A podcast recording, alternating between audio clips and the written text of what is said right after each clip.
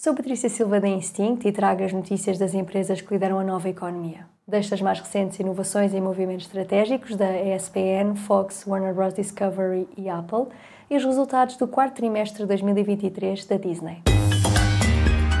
The Big Ones.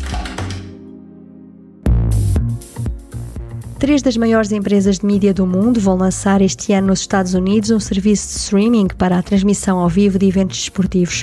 Falamos da ESPN, da Fox e da Warner Bros. Discovery, que juntas detêm quase 85% dos direitos de transmissões desportivas nos Estados Unidos.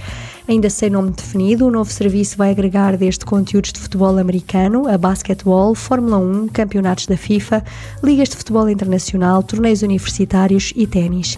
O serviço vai funcionar por assinatura e, ao que tudo indica, vai ter o preço de 80 dólares por mês.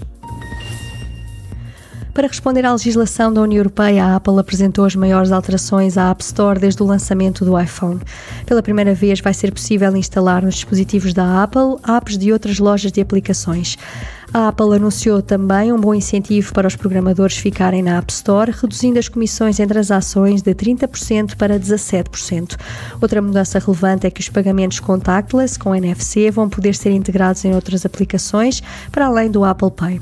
Estas alterações vão ficar disponíveis na União Europeia no início de março, com a nova atualização de software.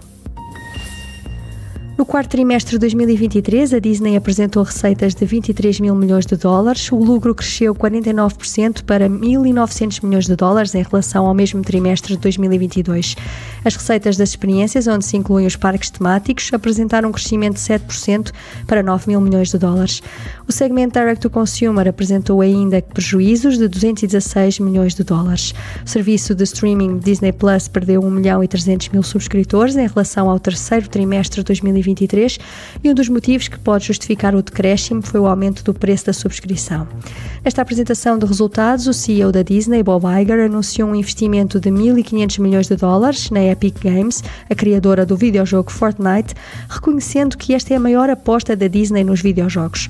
A Disney anunciou também que vai lançar o serviço de streaming do seu canal desportivo ESPN em 2025.